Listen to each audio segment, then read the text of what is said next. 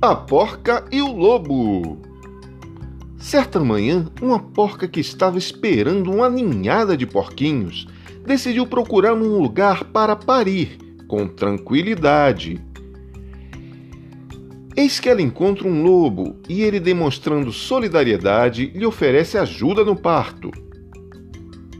Mas a porca, que não era boba nem nada, desconfiou das boas intenções do lobo. Ele disse que ela não precisava de ajuda, que preferia parir sozinha, pois era muito envergonhada. Assim, o lobo ficou sem ação e foi embora. A porca pensou bem e resolveu procurar outro lugar onde pudesse dar à luz aos seus filhotinhos, sem correr o risco de ter um predador por perto.